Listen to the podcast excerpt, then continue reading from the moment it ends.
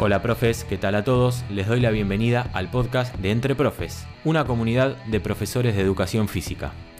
Mi nombre es Rodrigo Braco y voy a ser su anfitrión.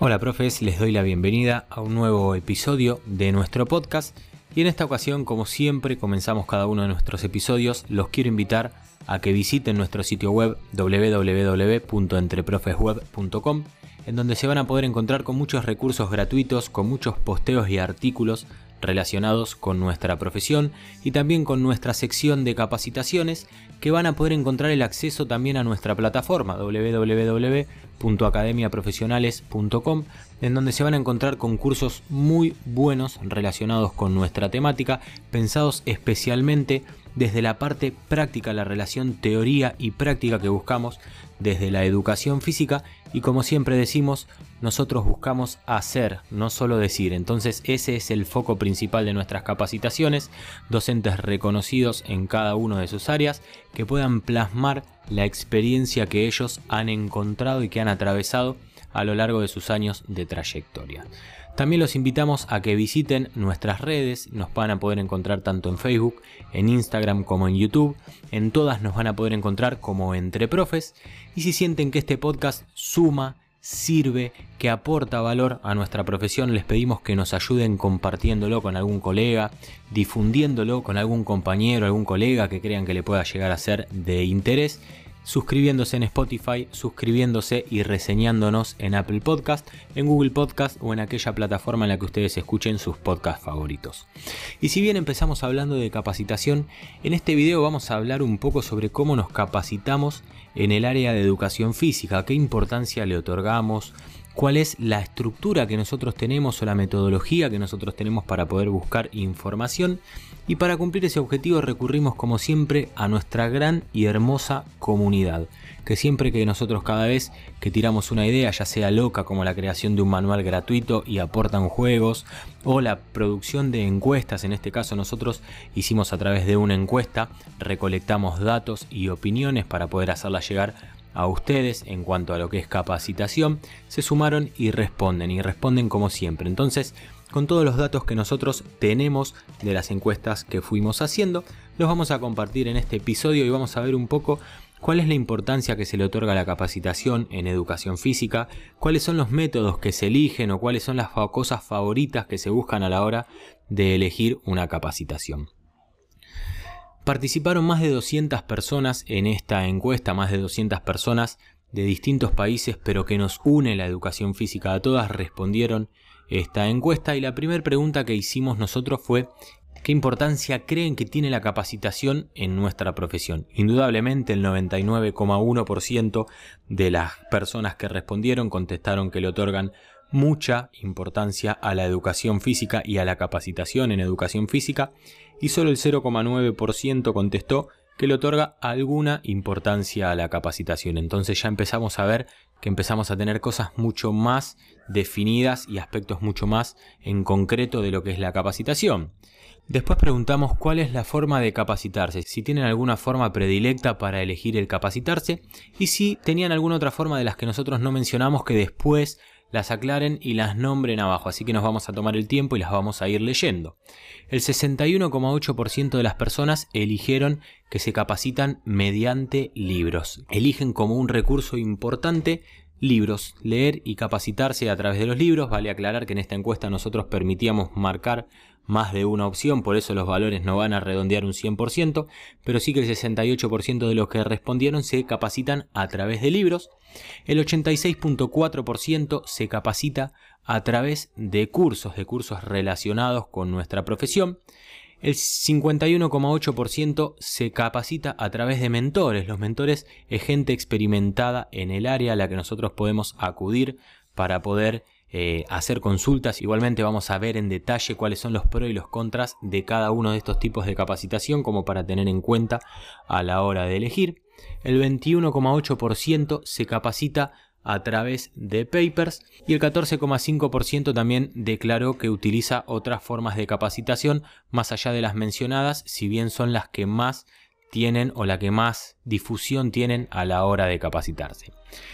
¿Cuáles son las opciones que eligen para capacitarse o cuál consideran que es el beneficio? La mayoría nos declaró que eligen estas formas de capacitarse ya que tienen actualización y se pueden mantener constantemente en conocimiento de lo que son las nuevas prácticas. Hay mucha gente que elige capacitarse a través de libros porque reconocen que no tienen otra forma para poder capacitarse como es el acceso a un curso o el acceso a una biblioteca de papers.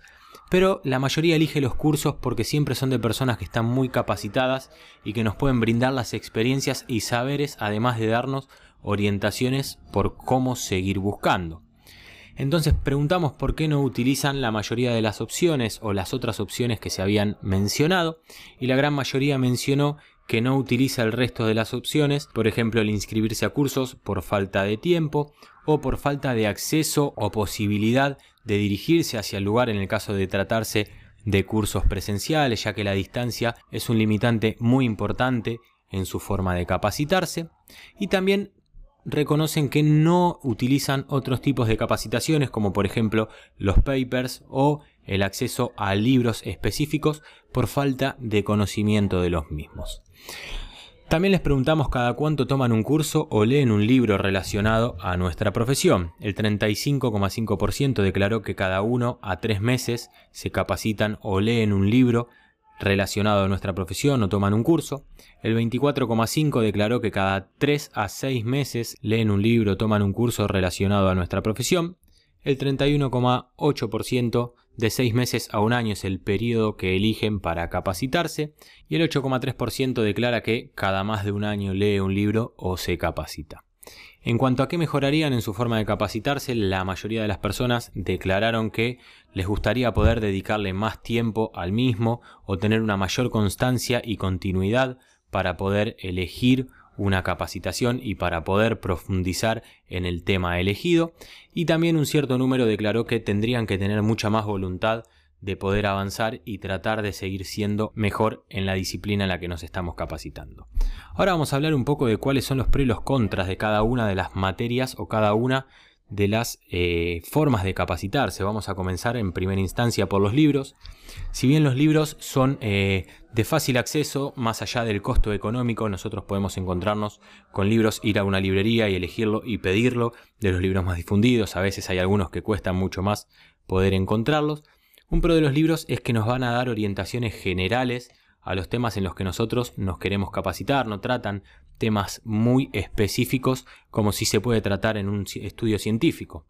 ¿Cuál es la diferencia o el limitante en este caso de los libros? Que una vez que está escrito no se actualiza nuevamente, salvo que salga una nueva edición y que nosotros debamos adquirirla nuevamente. Pero si nosotros compramos un libro y lo dejamos en nuestra casa, no vamos a poder estar siempre al tanto de lo último que se encuentra en esa disciplina o en ese área. También otro limitante de los libros es que lo puede escribir cualquier persona que desea escribirlo y no por tirar abajo a aquellos autores de libros, sino que por el contrario, una persona escribe su libro mediante su fundamentación, lo presenta en una editorial y lo puede publicar sin revisión de pares. Y esto es lo que nos va a dar el pie para poder ir hacia los papers. Los papers son estudios científicos que se deben presentar en academias o que se deben presentar ante comités de organización y de revisión que van a ser los encargados de verificar si la investigación está bien hecha, si el tema está bien planteado, si las conclusiones son correctas en base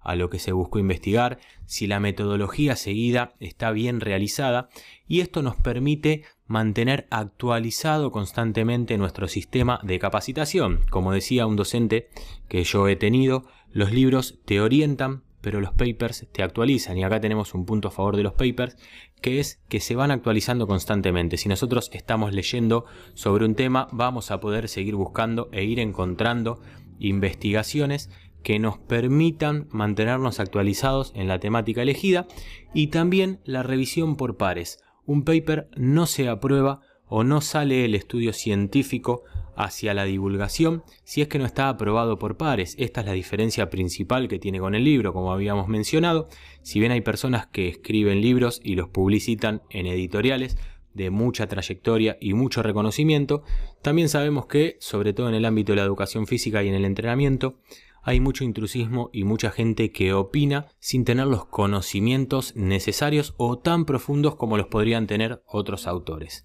Bien, esto con los papers no sucede, ¿por qué? Porque los investigadores para que el paper esté publicado deben haber atravesado por un comité de revisión de pares en donde los que revisan no tienen que tener ninguna relación o tipo de relación con la persona que lo está publicando para no llegar a un sesgo. Entonces este es un punto importante que debemos tener en cuenta a la hora de elegir capacitarnos. Ya sabemos que podemos leer libros sabiendo de quién los leemos y qué autores elegimos y podemos actualizarnos con papers.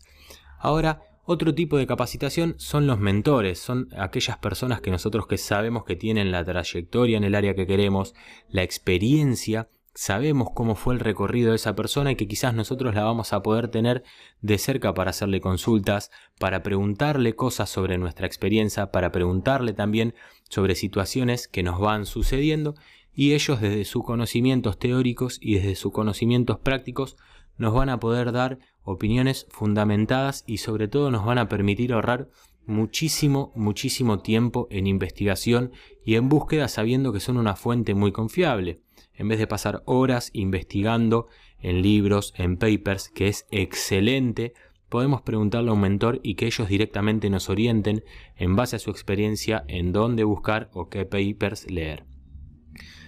Y el punto más alto de las capacitaciones, que es en el lugar donde nosotros también incurrimos porque consideramos que es un punto muy fuerte en la capacitación de la educación física y muy necesario que esté bien hecho y bien coordinado, sobre todo, además de llevarse bien a cabo, son los cursos, los cursos especializados en educación física, en entrenamiento y en las distintas ramas que nos vamos a encontrar de ella.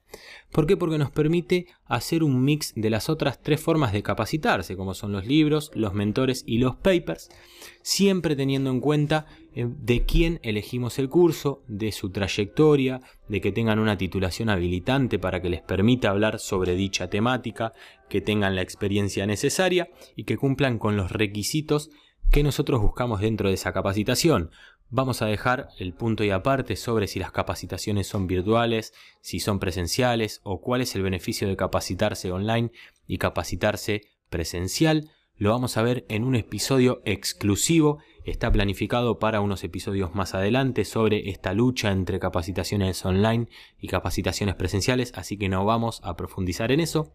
Pero sí podemos decir que los cursos son aquellos que nos permiten unir los libros, los papers y los mentores. ¿Por qué? Porque vamos a tener el acceso a los docentes de los cursos con toda la experiencia que han atravesado, con todo el conocimiento de libros que han leído, con todos los papers que han actualizado y que han investigado para poder llevar a cabo toda esta parte práctica que volcaron en experiencia y que están volcando en material para desarrollar el curso, además de nosotros poder tener acceso a ellos para hacer las consultas pertinentes sobre situaciones que nos vayan surgiendo a nosotros mismos en nuestra experiencia profesional y en el día a día. Entonces sabemos que las cuatro que mencionamos son excelentes opciones de capacitarse. Los libros tienen a favor que tenemos un fácil acceso y nos van a orientar rápidamente dentro de los temas. Los papers tienen a favor que son actualizados constantemente y que están eh, aprobados por pares, es decir, gente que sabe mucho sobre esa temática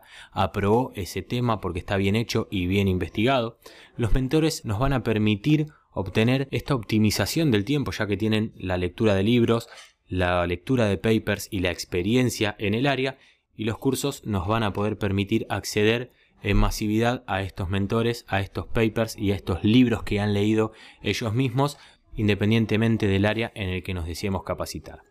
Por lo pronto hasta acá llegamos con este episodio un poco diferente a los de los demás que venimos eh, desarrollando sobre temas concretos. Acá abrimos un poquito más el espectro y empezamos a hablar con nuestra comunidad sobre lo que opinan en el ámbito de las capacitaciones. Es por eso que también nosotros hemos decidido desarrollar nuestra plataforma de cursos por pedido de nuestra comunidad de capacitaciones y de gente idónea en el área dando cursos, así que los invitamos a que la visiten www.academiaprofesionales.com, también la pueden encontrar en nuestro sitio web www.entreprofesweb.com. Si hay alguna capacitación que les interesa, nos escriben Si hay alguna capacitación que les interesaría que esté y que no se encuentra dentro de la plataforma, o algún docente que les gustaría que estén porque eh, reúnen todos estos requisitos que nosotros estuvimos mencionando de capacitación, nos pueden escribir, nos pueden recomendar. A nosotros nos encanta hablar con la comunidad, hablo de nosotros, porque si bien yo soy quien hace el podcast, tenemos un equipo detrás que estamos constantemente buscando, actualizando y tratando de mejorar en nuestra profesión, tanto en la educación física como en el desarrollo de los cursos eh, virtuales y online, para que todos se puedan capacitar con calidad, que es lo que buscamos, poder cumplir todos estos requisitos que mencionamos recién. Los invitamos a que nos sigan en nuestras redes, Facebook, Instagram, YouTube, en todas nos van a poder encontrar como Entre Profes, que visiten nuestro sitio web, ya lo dijimos, pero es para recomendarles porque hemos sacado la sección de webinars gratuitos, así que se van a poder inscribir y les van a llegar de forma gratuita a su mail webinars sobre distintas temáticas que hemos ido desarrollando, así que sin más que decir, nos estamos escuchando en el próximo episodio. Muchas gracias.